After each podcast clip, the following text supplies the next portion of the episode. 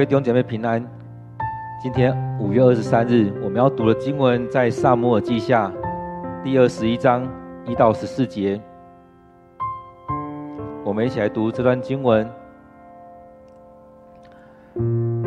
大卫统治期间，曾有严重的饥荒，整整三年之久。大卫为这事求问上主，上主说。这是因为扫罗和他的家族犯谋杀的罪，他杀死了基遍的居民。基遍的居民不是以色列人，他们是亚摩利人中的一小族。以色列人曾经跟他们立约，要保护他们，但是扫罗想法子要消灭他们，因为他偏爱以色列和犹大人民。大卫招来基遍人，对他们说：“我能为你们做什么呢？我愿意补偿你们以往所受的迫害，好使你们为上主的子民受祝福。”他们说：“我们跟扫罗家的争斗不是金银所能解决的，我们也不愿意杀害以色列人。”大卫问：“那么你们认为我该为你们做什么呢？”他们说：“扫罗谋害我们，要消灭我们，不让我们在以色列有立足之地。所以，请你从他的后代中交出七个男丁来，我们要在吉比亚，在上主面前把他们悬挂起来。”就是在上主选立为王的扫罗的家乡吊死他们。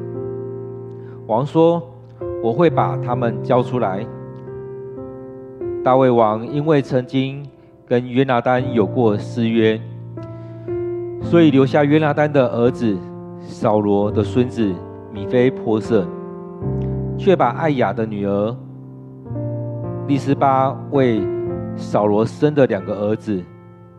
亚摩尼和米非波设交了出来，他也把扫罗的女儿米拉为米何拉人巴西来的儿子亚得列所生的五个儿子交了出来。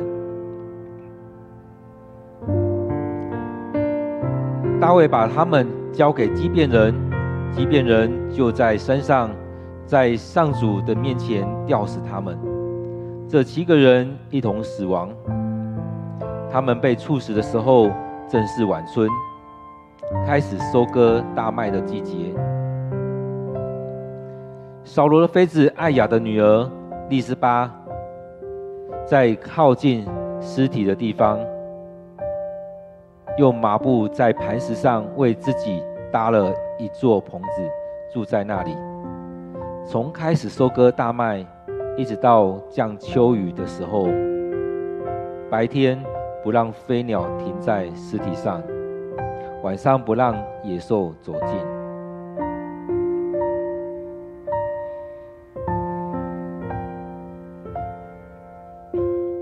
有人把扫罗的妃子利斯巴所做的事告诉大卫，大卫就去激烈的雅比。把扫罗和他儿子约拿单的尸骨搬回来。非利士人在基基利波山杀死扫罗那天，把他和约拿单的尸体挂在伯山的广场。亚比人却把尸体偷了去。大卫带回扫罗和约拿单的尸骨，也收敛了那七个被吊死的人，照着王的指示。他们把扫罗和约拿单的尸骨葬在便雅悯境内的洗巴、洗拉，在扫罗父亲基士的坟墓里。从此以后，上帝垂听他们为国家的祈祷。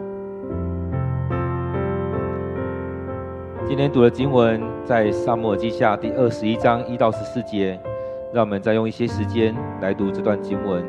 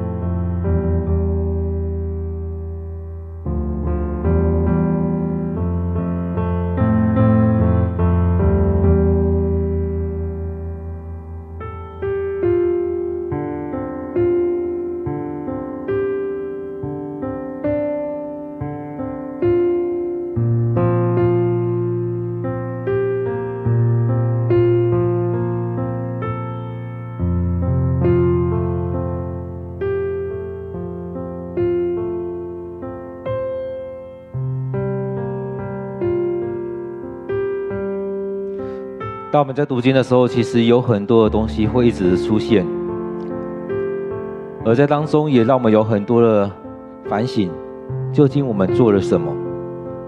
在今天经文里面，一开始就提到大卫统治期间曾有严重的饥荒，整整三年之久。接着，很多时候人会把很多事情跟上帝的作为联合结合在一起。其实也是那时候的人，其实他们的生活也跟上帝的旨意有很深的连结，跟我们现在不一样。我们现在感觉好像我们跟上帝的关系很疏远、很疏离。其实许多时候，我们也是会来看我们的生命是要走向哪个阶段。很多时候，我们都会觉得把很多的自然的状况、很多的事件跟信仰连接在一起，是一种迷信。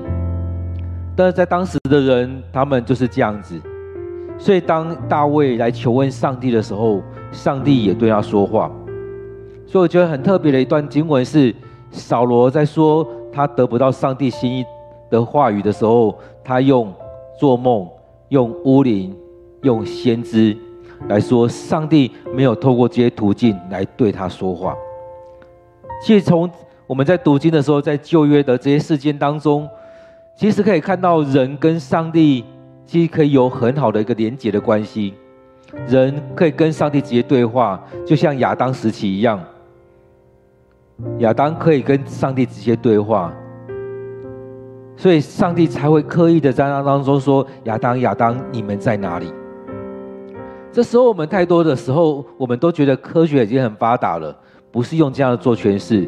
其实我也很不喜欢把一些很多东西都做很多连接。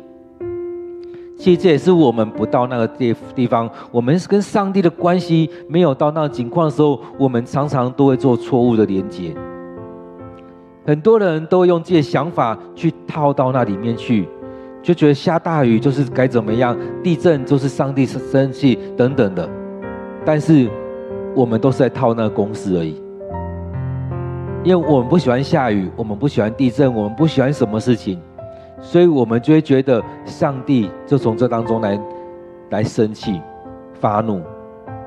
很多时候我们在那情况当中，我们是不是也看到上帝在做什么事情？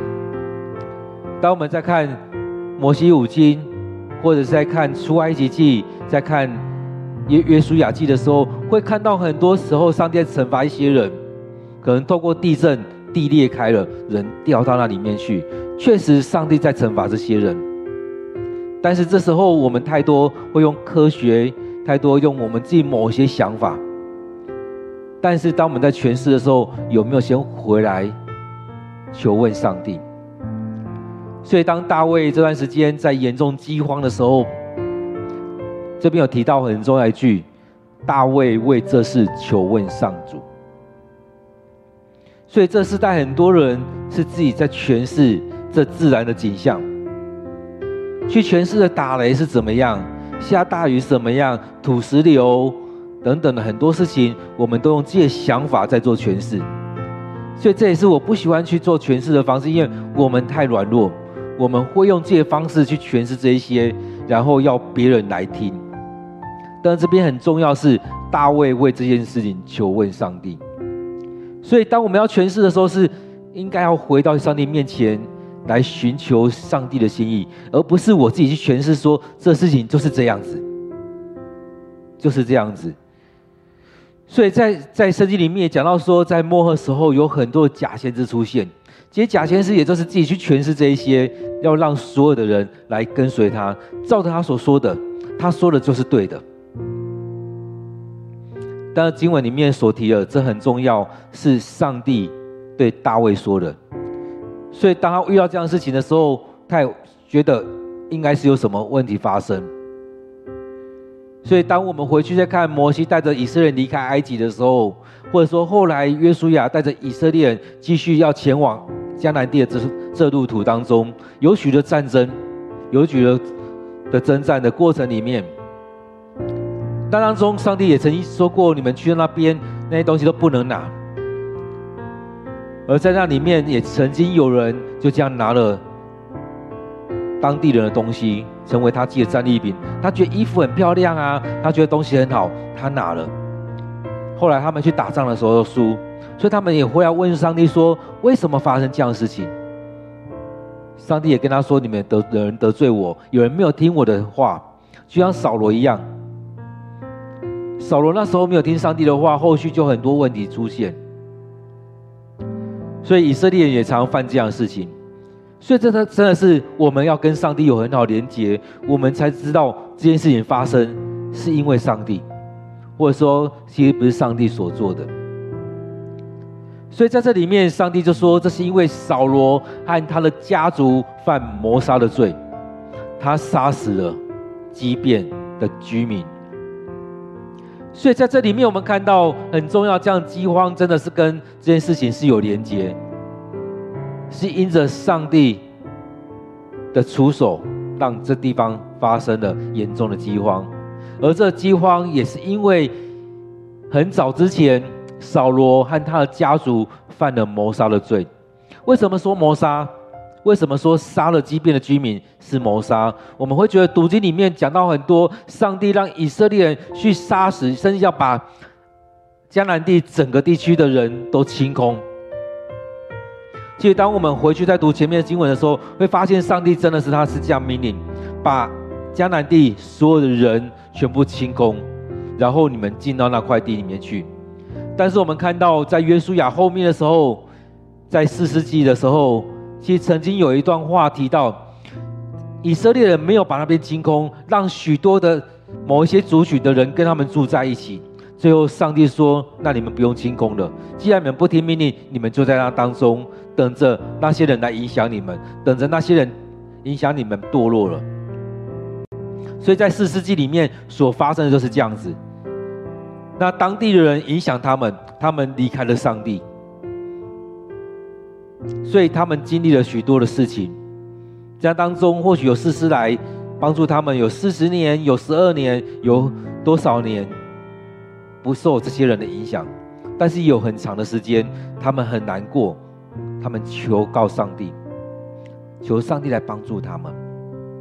所以这边也就是在约书亚时期，当那时候约书亚带着以色列人在那当中，他们势力很强。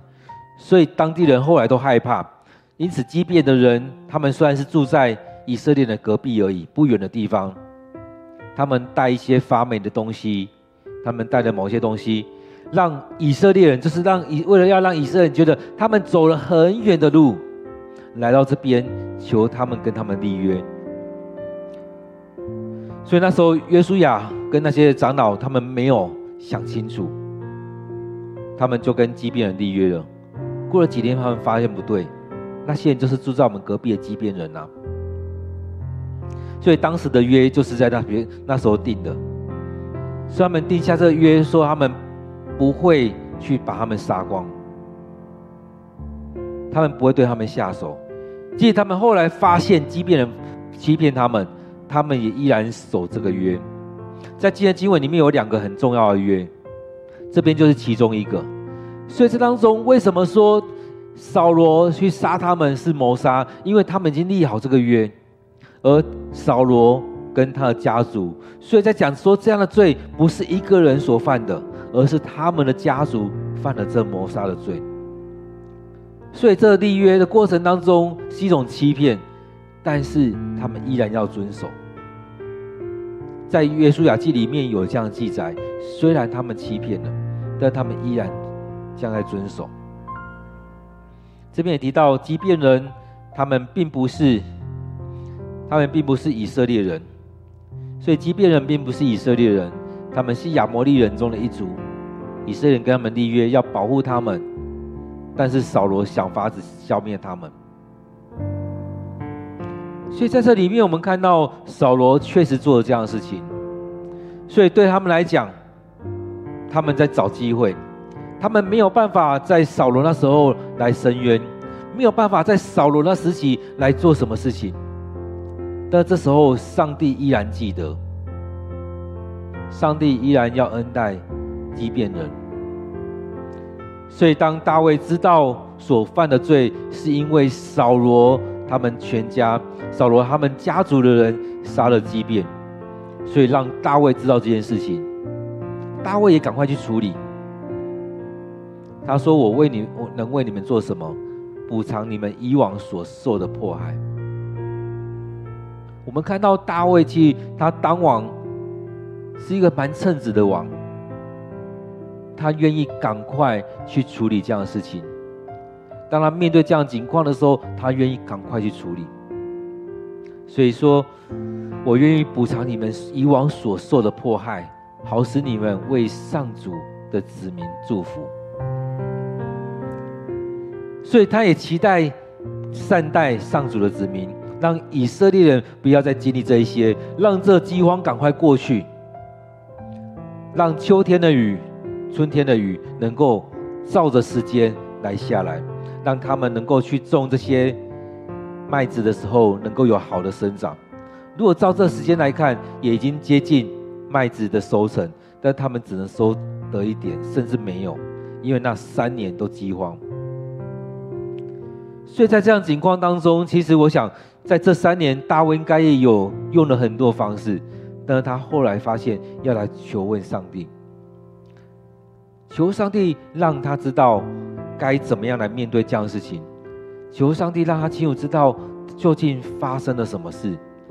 所以在我们生命当中，我们遇到许多事情，我们有没有回到上帝面前来求问上帝？其实，在真的在撒母耳记里面，很多地方。都在提醒我们，我们生命的事情，我们有没有回到上帝面前？当我们在讲大卫的时候，也常是这样子。当他敬拜上帝，他来到寻求上帝的心意的时候，上帝就带领他；当他得罪上帝的时候，远离了上帝，所以他要去承担这许多的事情，刀剑必不离开他们家。所以我们要需，我们需要许多时间来到上帝面前，领受上帝的心意，让上帝来带领我们，让上帝来帮我们面对这许多事情，回到上帝的面前。许多时候，我们看到很多人都只是在抱怨上帝，但是我们有没有回来先寻求上帝的心意，先来到上帝面前来敬拜上帝？而当我们面对该处理的事情的时候，我们有没有站出来去处理这些事情？所以，当我们在看到大卫的时候，我们是需要回到这边，看到大卫他是如此的敬拜上帝，顺服在上帝面前，寻求上帝的心意，能够聆听到上帝对他说的话，透过各种方式，他身边的这些人，这些祭司、祭司们，这些人都可以帮助他。所以，当我们在看二十章的时候，会看到最后提到大卫身边有几个祭司在他的身边，包含了撒都，包含了亚比亚他。后来还有另外一个以拉，也是大卫的一个祭司。所以，透过了他们所带来的以弗得，透过了乌陵土明，透过这些祭司，上帝对他说话。所以很多时候，我们看到大卫，他能够好好治理这个国家，上帝祝福着他们，他们所面对的事情，上帝让他们知道。我想这真是很大的一个恩典，上帝让我们知道我们的问题在哪里。很多时候，我们面对很多我们自己的问题的时候，我们不想去面对那些，不想去处理。别人对我们说的，都会说：“你为什么这样对我说？”都会觉得为什么这么严厉的话对我来讲，我哪里得罪了上帝了吗？其实我们都觉得要用爱心说诚实话，用适合的方式去说话，但是回来再看，很多人不愿意去听，都觉得你要用比较好的方式对我说啊。但是我们有没有看到？拿单那先知对大卫所说的话，是直接讲那故事之后，指着他的鼻子说：“那就是你。”所以很多时候，上帝会用比较和缓的方式来对我们说，但是上帝有时候也会用严厉的方式，就像爸妈对孩子一样，我们用很多的爱心对我们的孩子，但是有时候我们也会用很凶的方式，甚至我们用破口大骂的方式去对待这个孩子。你怎么能够这样子？要去矫正他，把他带回来。所以，上帝在对以色列用很多的方式在对待他们，甚至让他们被掳。这时候，我们看到上帝在管教以色列的时候，也会是如此。过去扫罗所发生的事情，到了大卫时期，上帝让这些事情浮上台面。上帝让大卫来处理这样的事情，来弭平这事情。来修复跟畸变人的关系，也让畸变人能够回来归顺在他们当中。所以大卫招了畸变人来，对他们说：“我能为你们做什么？我愿意补偿你们以往所受的迫迫害，好使你们的人，你们为上帝的子民来祝福。”在这样的过程当中，我们需要去面对所发生的事情。跟许多人来和好，不只是战争而已，我们也需要和好，需要来补偿，需要来做一些事情来修复这样的关系。当大卫犯罪的时候，他求上帝赦免，他知道他得罪上帝，他要求上帝赦免。当大卫面对到以色列人所经历的这饥荒的时候，他知道要回到上帝面前，求问上帝，甚至求基遍人的饶恕。其实很多时候我们真拉不下脸。当我们在看扫罗跟大卫的时候，我们真的很多是在讲，我们常拉不下脸，就像扫罗一样。但当大卫能够把拉下脸去做这样事情，当我们能够让我们的身段放软下来，去面对许多事情的时候，很多事情都好处理。但是，终究我们是人，我们很多时候我们不愿意做这样的事情。我们只看到自己，不是看到上帝要我们去做的。如果这时候是扫罗的话，我相信他不是用这样的方式处理，甚至他可能真的再次出手。去把剩下基遍人都杀光。我们不知道其他人会怎么做，我们可能都是猜测。但是我们回来看大卫所做的，他是用这样的方式求他们饶恕。所以基遍人他说：“我们跟扫罗家的争斗，不是钱能够解决的，不是钱能够解决的。”很多时候，我们看很多人都想要用钱去摆平很多事情，但当钱在解决的时候，心里的伤痛没有办法弥平，所以他们很很很清楚他们要怎么解决。他说：“不要用钱来摆平这些事情。”然后我们也不希望跟以色列人交恶，我们不愿意杀以色列人。所以，我们回到当时的处境，如果我们用现在来看，他们很野蛮。但回到当时的处境，用当时的处境，他们的方式来处理，血债血还，以牙还牙。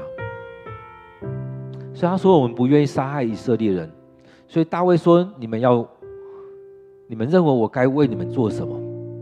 他说：“扫罗谋杀谋害我们，要消灭我们，不让我们在以色列有立足之地。”当时的立约立约完之后，说不杀。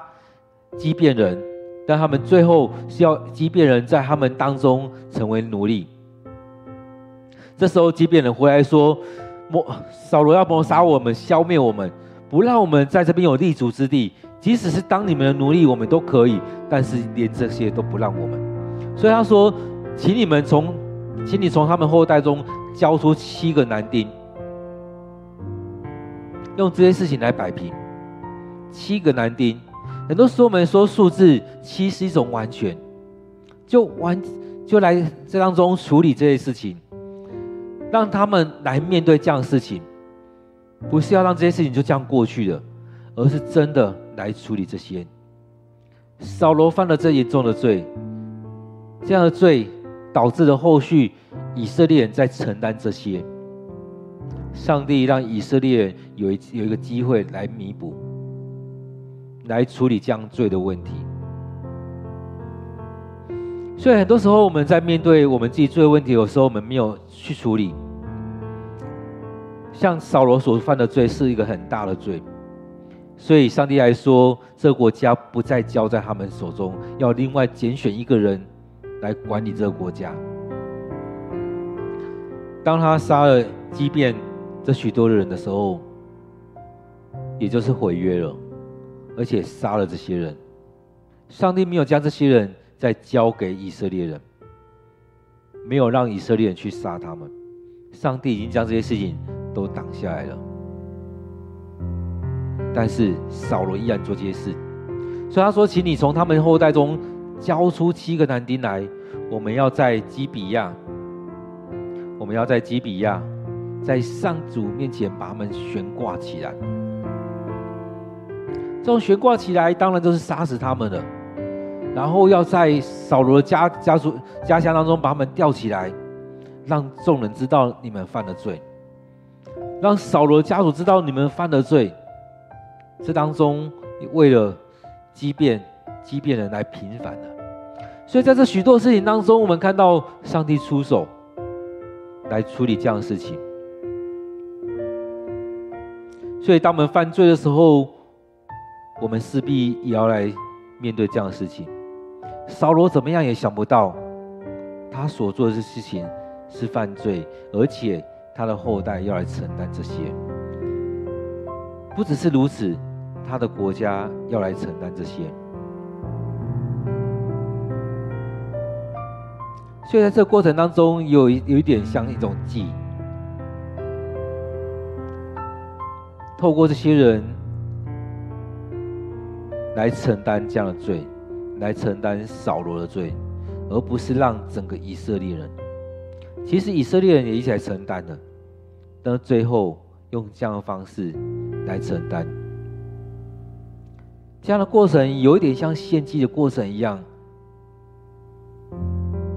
当以色列人要献祭的时候，他们的手要放在牛的头上，让牛来承担那个人的罪。后来要弥平这些事情，也让这七个人来完全的承担了扫罗家的罪。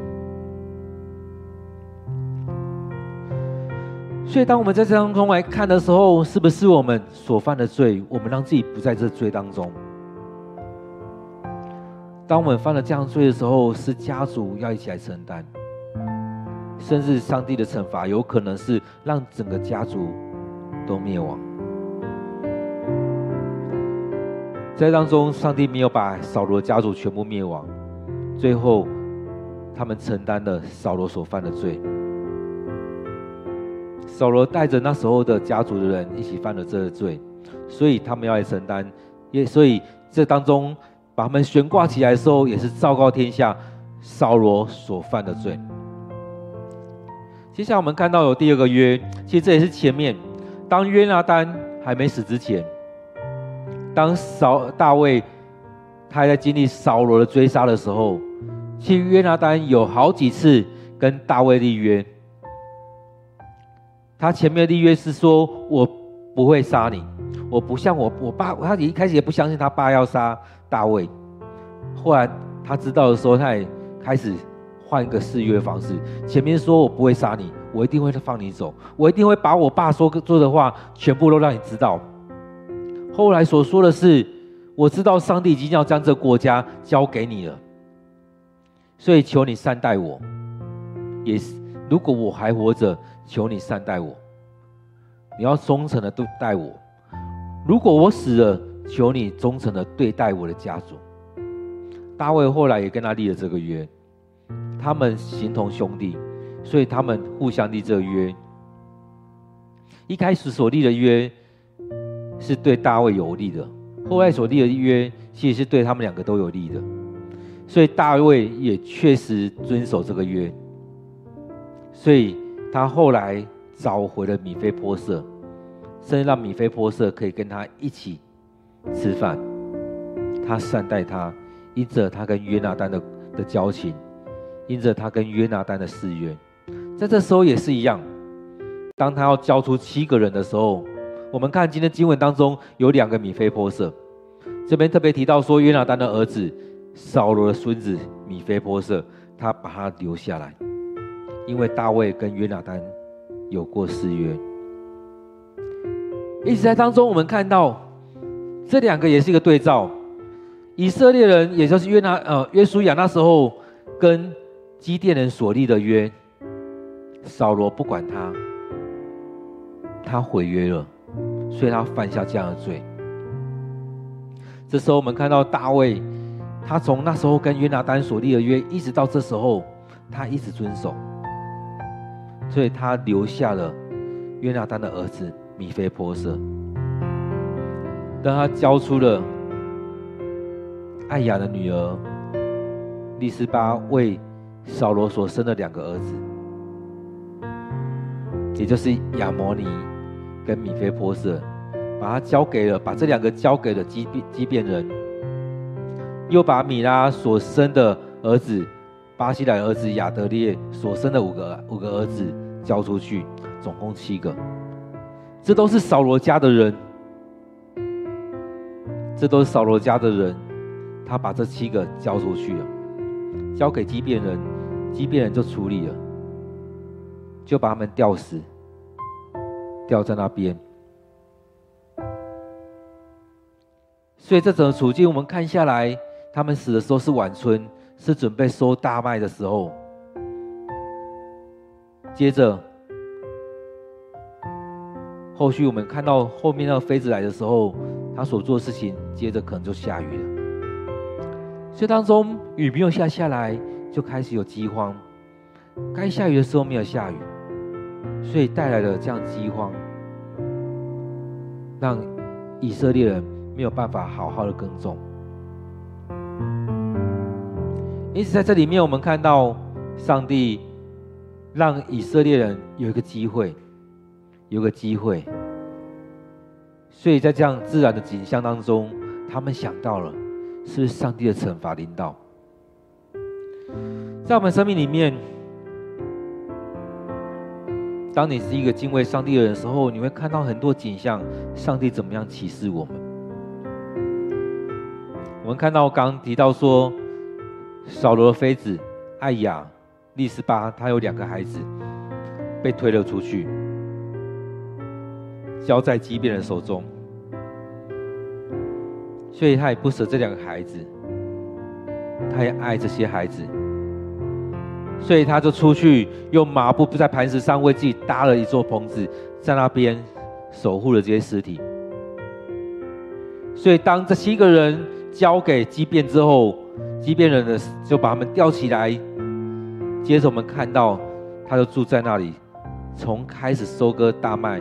一直到降秋雨的时候，其实有好几天，有一段时间，他也在那边守护着这些尸体，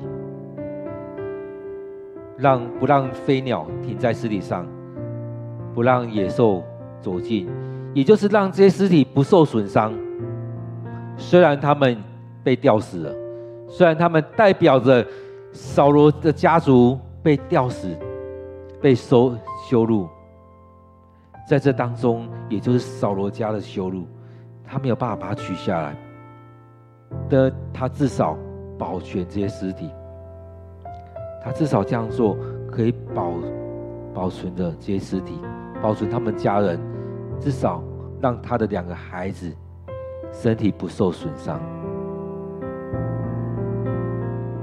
当他这样做的时候，当然很多人看到会去跟大卫讲，大卫看听到这样景象。他也有一个怜悯的心，所以做了一些改变，他就去把这些带回来了。所以在这许多事情当中，我们看大卫依然能够这样去做，爱护这家庭，所以大卫就去激励了这当中。我们看到大卫所做的，他就一个改变，要把这些人带回来，让他们不继续停留在那个地方。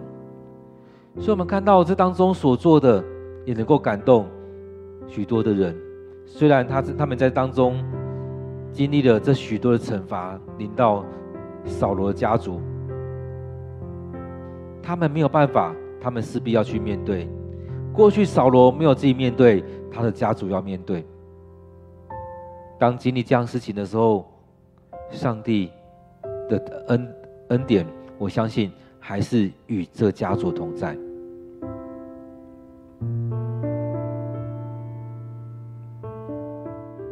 所以最后，大卫做了一件事情，去基列的亚比人那边去把扫罗和他的儿子约拿单的尸体搬回来。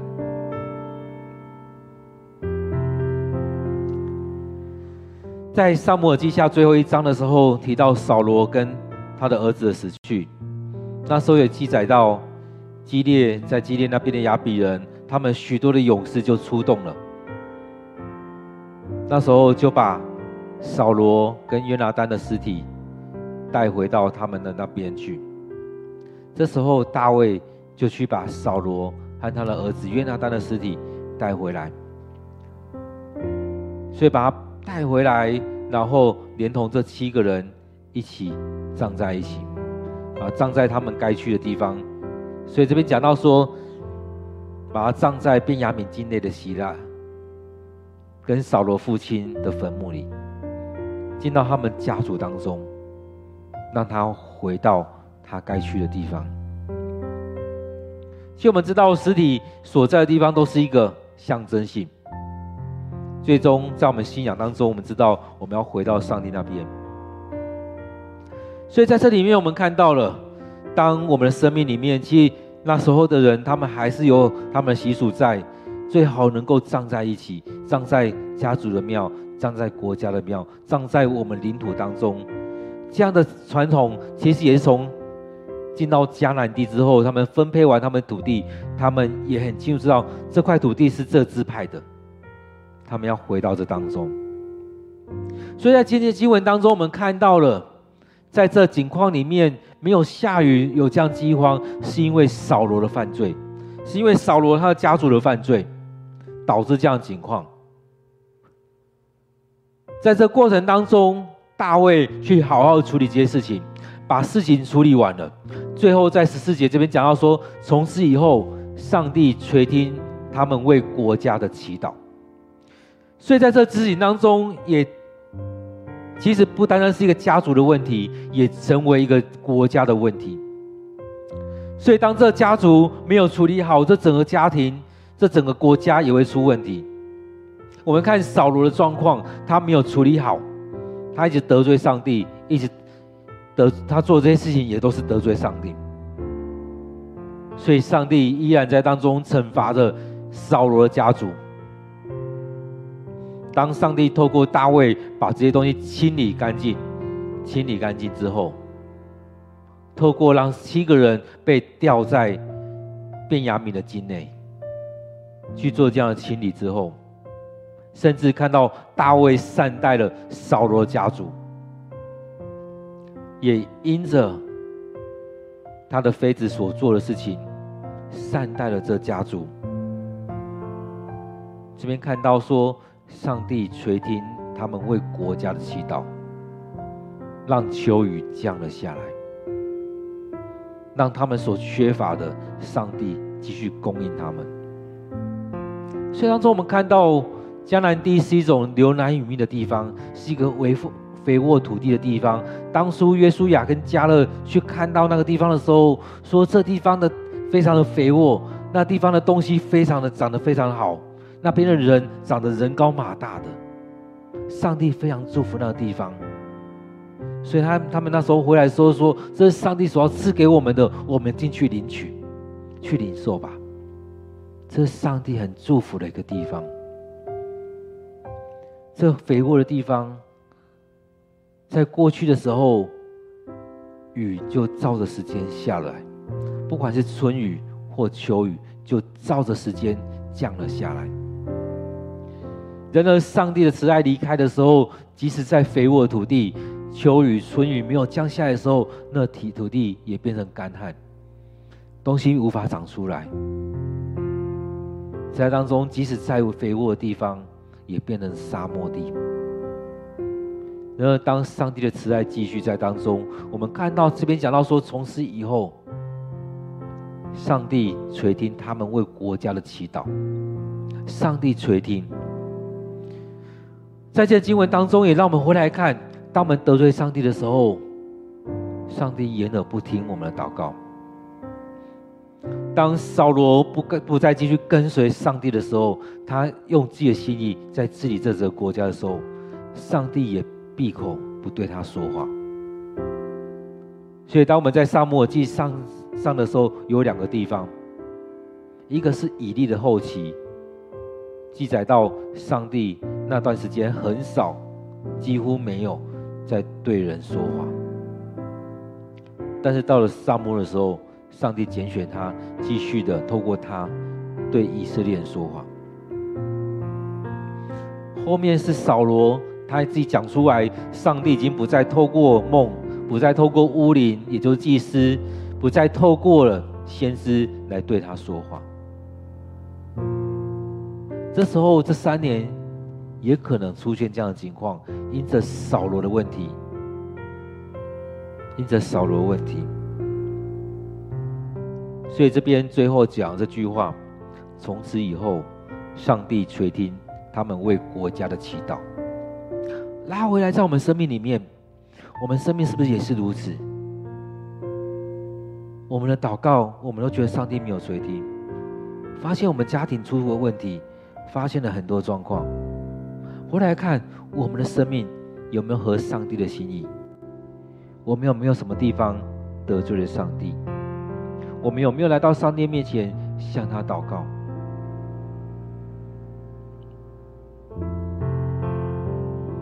在这过程当中，也很像是后续所记载的，在雅各书里面，也是我们年初所读的。雅各书里面有提到，你们得不着，是因为你们不求。我们很多时候都说，上帝有没有听我们祷告？但是我们回来看，我们到底有没有把自己摆在上帝面前？发自我们内心的来到上帝面前来祷告。我们在祷告的时候都会说阿门阿门。但是我们有没有发自我们内心的祷告？真真实实的阿门阿门，就是实实在在的，发自内心的。我们的祷告有没有发自内心的将我们自己摆在上帝面前？雅各书雅各书说：你们得不着，是因为你们不求；你们求也得不着。是因为你们滥求，你们没有照着上帝的心意来祷告。这时候我们看到扫罗得不着，是因为他没有照着上帝的心意来到上帝的面前。我们看到撒母耳记里面，不管上卷下卷，都有很多人离开上帝，不愿意聆听上帝的话语，体贴自己的肉体，体贴自己的生命。然而，当人愿意回到上帝面前的时候，愿意认自己的罪，愿意将自己摆上的时候，上帝垂听他们的祷告。所以弟兄姐妹，当我们回到上帝面前，上帝会听我们的祷告。当我们说阿门阿门的时候，愿我们的祷告都是发自内心，真真实实的发自内心。不再是要祷告给别人听，不是要讲好像很好听的话，是真真实实的发自我们内心，向上帝来诉说。所以我们要很实在的来到上帝的面前，将自己摆上。许多时候，我们需要来处理自己的生命的问题。在这时候，我们看到今天的金姐是在处理。以色列当中的问题，所以当我们在读经的时候，真的是让我们看到我们生命的问题，我们需要来真实的来处理。当我们不处理这些问题的时候，我们会持续陷入在那里面。就像大卫这三年，他可能持续在做这样处理，但他没有想到这个问题最主要是来自于扫罗跟他的家族那时候所犯的罪。所以，当我们能够这样处理的时候，才有办法洁净这许多的状况。当我们读圣经的时候，也相信可以常常想到，上帝说：“你们要成为圣洁，因为我是圣洁的。”当我们不持续不断认罪，把许多事情处理完，我们家族、我们家庭、我们教会、我们国家的问题，我们势必需要来这样处理。当你这样处理的时候，才有办法回到上帝面前。所以，当我们没有这样处理，我们没有办法真实的来向上帝祷告。有许多人祷告都会在闪躲，因为他知道我自己的罪在这边。当我们没有真实去面对的时候，我们没有办法好好的去读经，因为你知道你的罪在那边。当你看到相关的东西的时候，就会赶快跳过去，你不想要看到这些。这是人很自然的个状况。但是我们需要真实的去面对我们的罪。当你愿意去面对这些，坦然面对这些的时候，我们才能坦然无惧的来到上帝的面前。当我们能够真实的去面对这些事情的时候，才能好好的去处理这许多的事情。各位弟兄姐妹，让我们来到主的面前，我们来回想今天所领受的。透过今天的经文，透过今天所听到的，来到上帝面前，将自己来摆上。或许我们有需要认罪，我们来到上帝面前来认罪。我们该处理的事情，我们求上帝让我们有那种有勇气、有能力去处理这些事情。甚至有可能透过其他人的手来处理，像扫罗的问题，上帝透过大卫来处理。让我们有一些时间来到上帝面前来祷告，将自己的问题交在上帝的手中。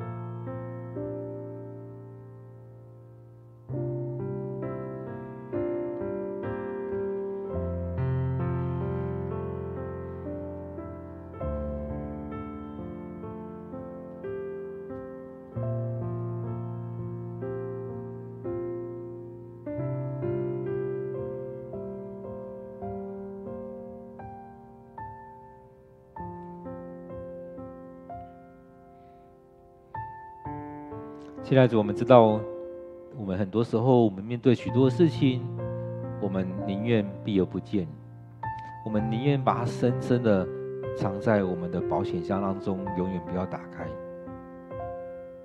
我们放在橱窗里面的东西，我们常常不愿意见它。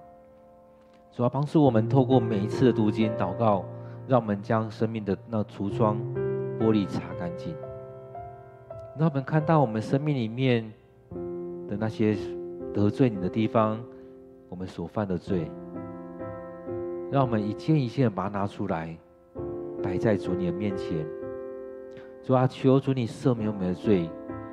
如果我们得罪了别人，也让我们有勇气去处理这样的事情。主，我知道很多时候我们这样做，我们的生命会很痛，但是我们生命会健康起来。我们灵命会健康起来。我们所面对的事情，我们知道我们怎么样来真实的去面对，我们才有办法真实来到你面前。主啊，让我们坦然无惧来到你面前，将这许多事情摆上。主，我不知道我们弟兄姐妹遇到了什么样的情况，因为这样的事情，我们甚甚至无法来到你面前来向你诉说。在这样事情，我们根本没有办法跟人来讲。但是主让我们能够有勇气去面对这些的时候，一件一件的交在主你的手中。让我们学习像大卫一样，面对这样的事情的时候，知道这是国家的事情，这是家族的事情，这是以色列人共同要面对的事情。他去面对这些，在做这样事情的时候，我知道很难去处理。但是，愿主你让我们有勇气，愿主你的圣灵陪伴我们，保守我们心怀意念，遮盖我们，让我们有勇气去面对，也让我们知道不是我们自己去面对这些。当我们一样一样处理的时候，我们才能够真真实实来到你面前，来寻求你的面。主啊，让我们能够。更加的圣洁的来到你面前，让我们被你洁净了，是吧？我要将我们的弟兄姐妹仰望在主你手中，因为我们真的太软弱，我们真的宁愿把它深深的埋在心里面，不愿去面对。等到事件爆发了，才用更多不对的手法去做处理，主要让我们能够。来到你面前，真实的来向你祷告，不需要靠着一些很华丽的东西，而是最真实的，把自己摆在主你面前，恳求你这样带领着我们，就祝福在我们当中。主啊，当我们来到你面前认罪，也求主你垂听我们的祷告，让我们所认的罪得着你的赦免。让我们的生命得着你的救赎。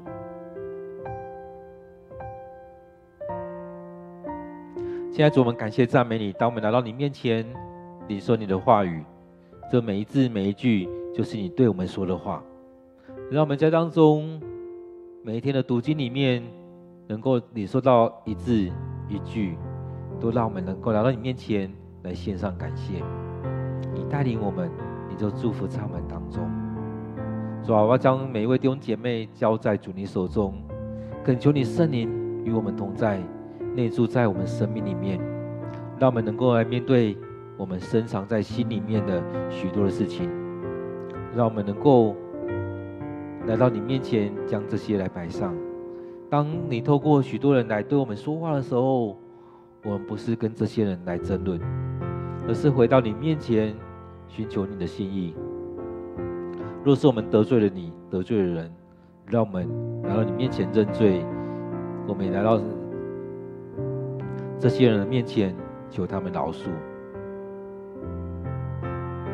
若我们教会做了许多得罪上帝的事情，也求主你赦免我们，让我们能够来到你面前来认这些罪。也求主你继续垂听我们祷告，垂听我们为着。我们自己为着我们家庭，为着我们教会，为着我们的国家的祷告，感谢主你的恩典，